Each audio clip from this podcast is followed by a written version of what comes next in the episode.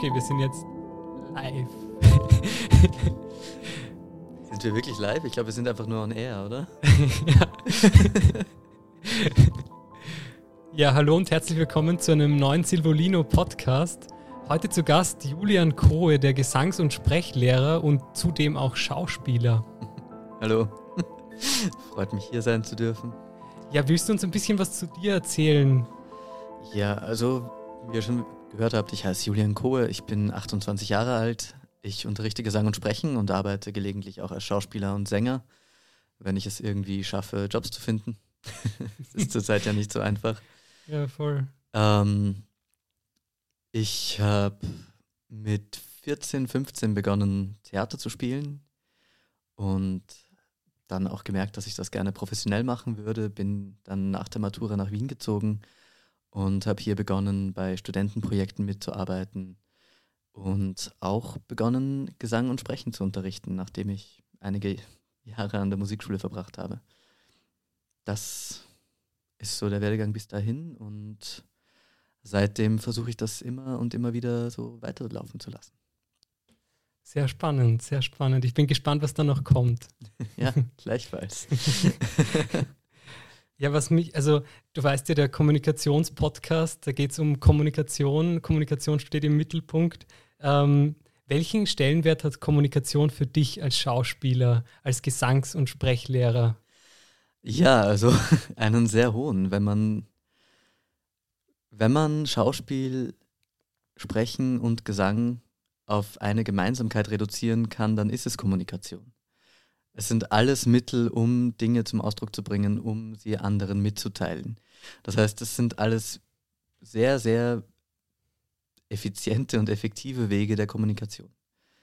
Ähm, Im Sprechen ist es uns vielleicht am offensichtlichsten, dass Sprechen einfach eine Tätigkeit ist, in der wir mit, äh, Informationen mitteilen, in der wir uns anderen mitteilen.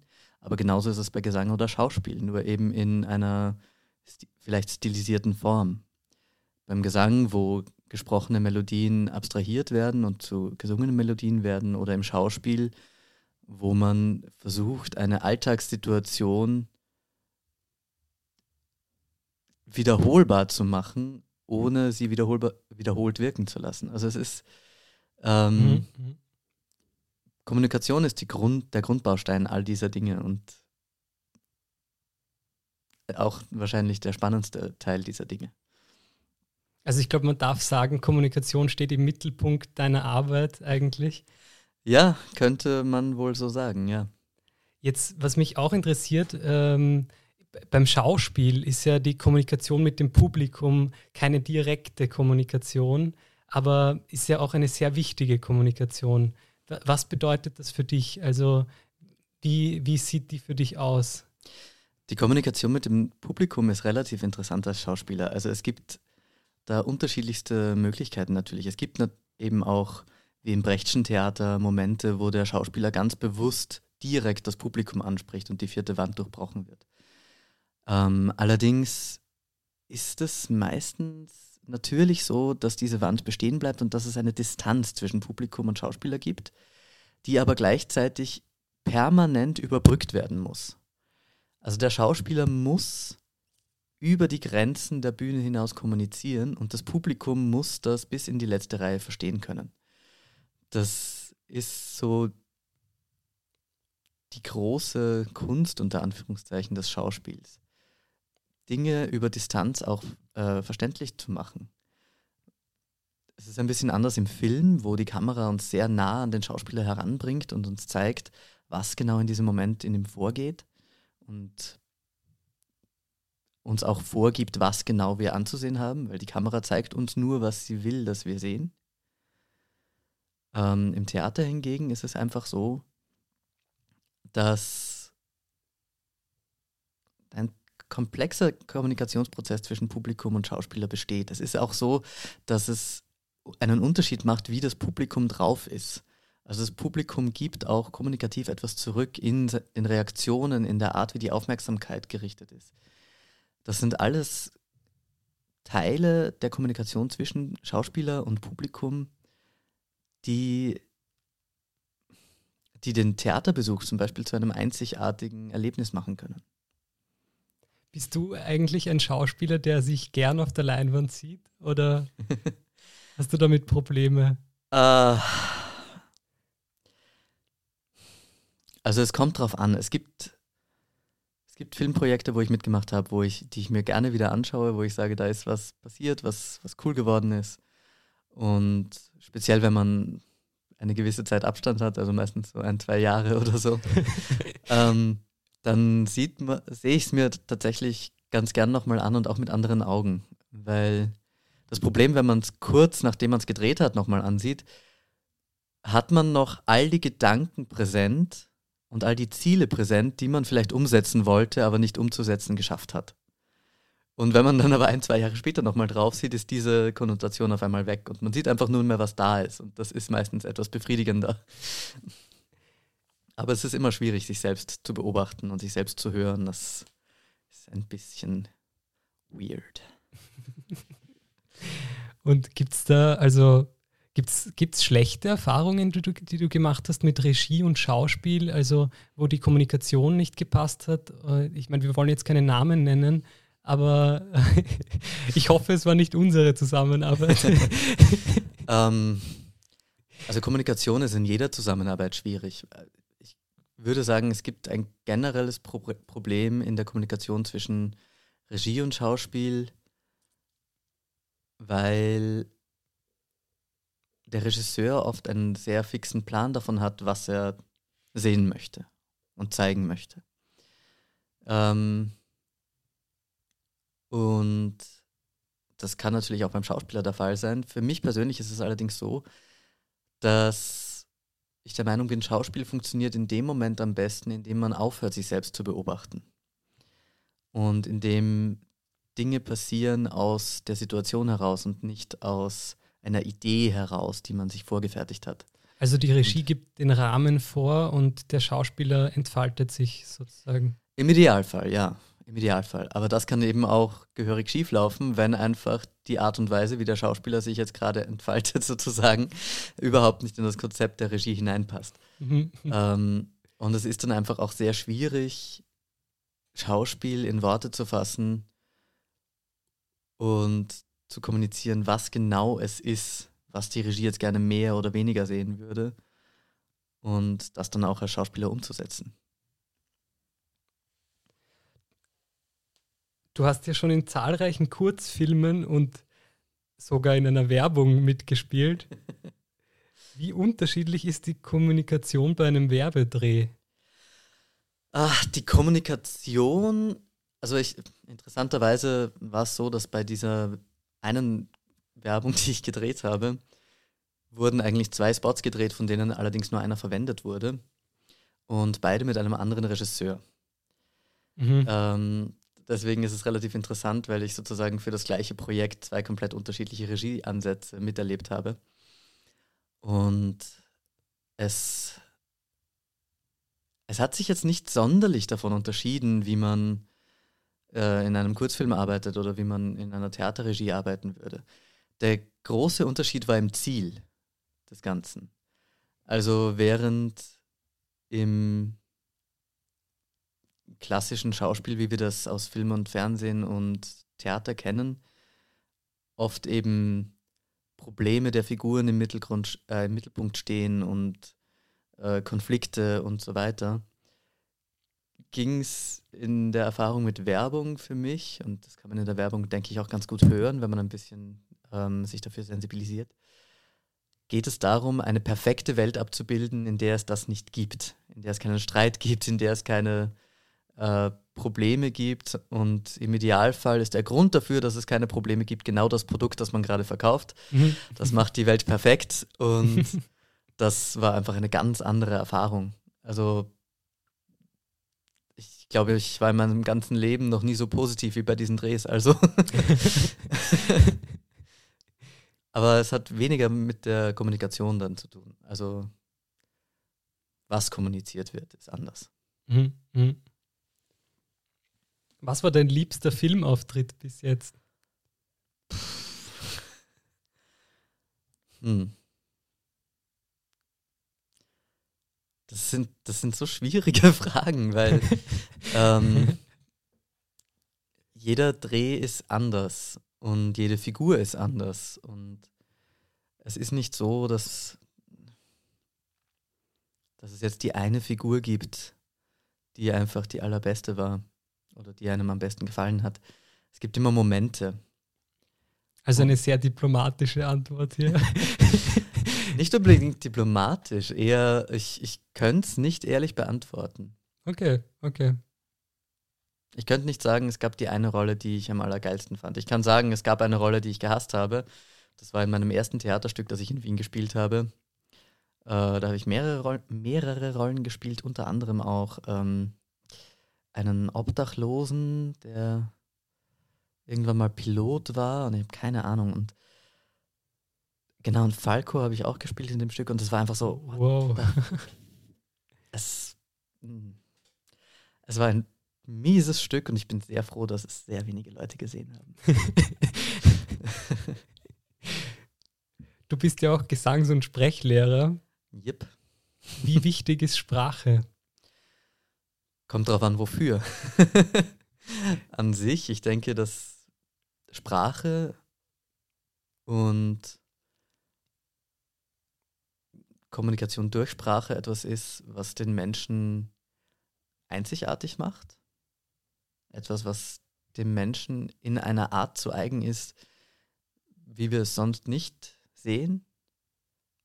Natürlich kommuniziert alles und jedes Wesen miteinander, aber diese Komplexität der Sprache und der unterschiedlichen Sprachen und der Übersetzung von Sprachen ist sicher eine, die für uns ganz einzigartig ist.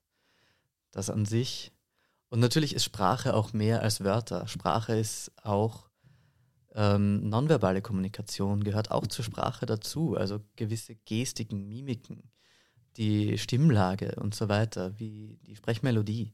Das sind alles Dinge, die die Sprache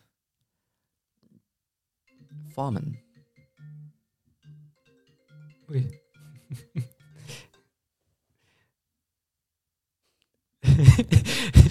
Jetzt hat gerade das Handy geläutet. Das machen wir einfach trotzdem weiter. Wir melden uns gleich wieder nach einer kurzen Werbepause. Und jetzt sind wir wieder hier. Hallo. Das war eine sehr kurze Werbepause. Nein, also Sprache ist definitiv etwas ganz Essentielles. Ich denke, die Menschheit, wie sie heute existiert, könnte ohne Sprache gar nicht sein. Gesang ist ja auch eine Form von Kommunikation. Mhm.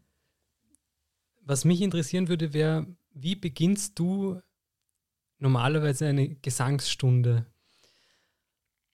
Ja, also das ist tatsächlich einfach zu beantworten. Ähm, für mich persönlich ist es wirklich wichtig, erstmal ehrlich zu fragen, wie es dem Schüler gerade geht oder auch der Schülerin. Also ähm, einfach zum einen natürlich, um auch erstmal ins Gespräch zu kommen, die Basis zu legen, dafür miteinander zu arbeiten. Das ist natürlich das eine. Das andere ist aber auch einfach mal zu hören, okay, wo ist dieser Mensch heute stimmlich? Was, was ist stimmlich gerade los? Ist die Stimme heiser? Ist die Stimme gut da? Ist sie, ist sie im Körper? Hat man das Gefühl, dass es irgendwie verhaucht? Also es gibt unterschiedlichste Dinge, die man auf solchen Wegen gleich mal hören kann. Ähm, und natürlich bringt es den Menschen auch gleich mal dazu, seine Stimme zu nutzen. Und darum geht es ja im Endeffekt auch. Welche Sprechübungen gibt es beispielsweise? äh, da gibt es Unmengen natürlich. Ähm, und ich bin mir auch sicher, dass jeder Lehrer sich auch immer wieder neue und eigene überlegt, um bei Schülern gewisse Effekte zu erzielen und auch gewisse Ziele zu erreichen. Ähm, womit ich teilweise sehr gerne arbeite, sind Zungenbrecher, weil sie ja, sie erfordern eine gewisse Hirnleistung, aber man kann an diesen kurzen Sätzen auch sehr viel erarbeiten eigentlich. Also ähm, ein Satz, den ich sehr gerne verwende, ist, der Leutnant von Leuten befahl seinen Leuten nicht eher zu läuten, als der Leutnant von Leuten seinen Leuten zu läuten befahl. Das ist, das ist einer meiner Lieblingszungenbrecher, mit denen ich arbeite. Zum einen, weil er sehr viele stimmhafte Laute hat, sowohl das L als auch natürlich die ganzen Vokale, die darin sind. Und gleichzeitig aber auch sehr viele Ts, die sehr gut dafür sind, um den Atem in Bewegung zu bekommen. Also jetzt in dieser ersten Beschreibung merkt man vielleicht schon, man könnte sehr viel über diesen einen Satz sagen, was man damit machen kann. Aber es sind natürlich nicht nur rein stimmliche Aspekte, die damit spielen, sondern auch ähm, gedankliche Aspekte. Es geht auch darum, den Gedanken des Satzes zu verstehen und übermitteln zu können. Weil man, natürlich kann man den, den Satz jetzt einfach abspielen und einfach nur sagen und die Worte hintereinander stellen. Aber es ist etwas anderes, tatsächlich zu begreifen, worum es geht, ähm, den Satz in einen situativen Kontext zu setzen und dementsprechend auszusprechen. Sehr spannend. Was auch noch ein Punkt ist, äh, eine Frage, die ich dir unbedingt stellen will. Du hast ja im Kurzfilm Manuela mitgespielt. ich erinnere mich flüchtig. ähm, wie ging es dir beim Dreh? Wie, Der Dreh war sehr spannend auf jeden Fall. Es war auch einer der Drehs, wo ich wirklich Zeit hatte, mit, meinem, mit meinen Spielpartnern vorher auch zu arbeiten, was sehr, sehr hilfreich war. Dafür ist leider sehr selten Zeit. Ähm, und grundsätzlich der Dreh war einfach sehr aufregend. Also es war eine Rolle, die ich sehr gern gespielt habe, weil es auch eine Rolle war, die mir sehr am Herzen gelegen ist und eine Geschichte, die mir sehr am Herzen liegt. Und ja, ich finde, es war grundsätzlich eine gute Zusammenarbeit von allen. Es war ein, ein, ein angenehmes Arbeitsumfeld. Also man konnte mit allen sowohl äh, konzentriert als auch lustig sein. Und das macht ein gutes Set, glaube ich, irgendwo schon auch. Vielleicht waren wir manchmal ein bisschen zu lustig und dafür ein bisschen zu wenig produktiv. Aber im Großen und Ganzen, denke ich, spricht auch das Ergebnis für sich. Also ich bin happy mit dem Film und was daraus geworden ist.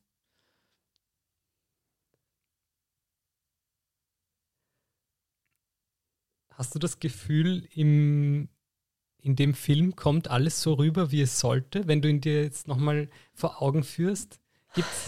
Gibt es Momente, wo du das Gefühl hast, oder überhaupt, wenn du jetzt Filme siehst, wo du mitgespielt hast, gibt es da öfter Momente, wo du dir denkst, ah, das hätte man vielleicht doch noch anders machen können? Oder, oder Auf jeden Fall. Also denkt man sich, glaube ich, immer und immer und immer und immer wieder. Ähm, lustigerweise passt das auch zu der Frage von vorhin mit der Kommunikation zwischen Regie und Schauspieler.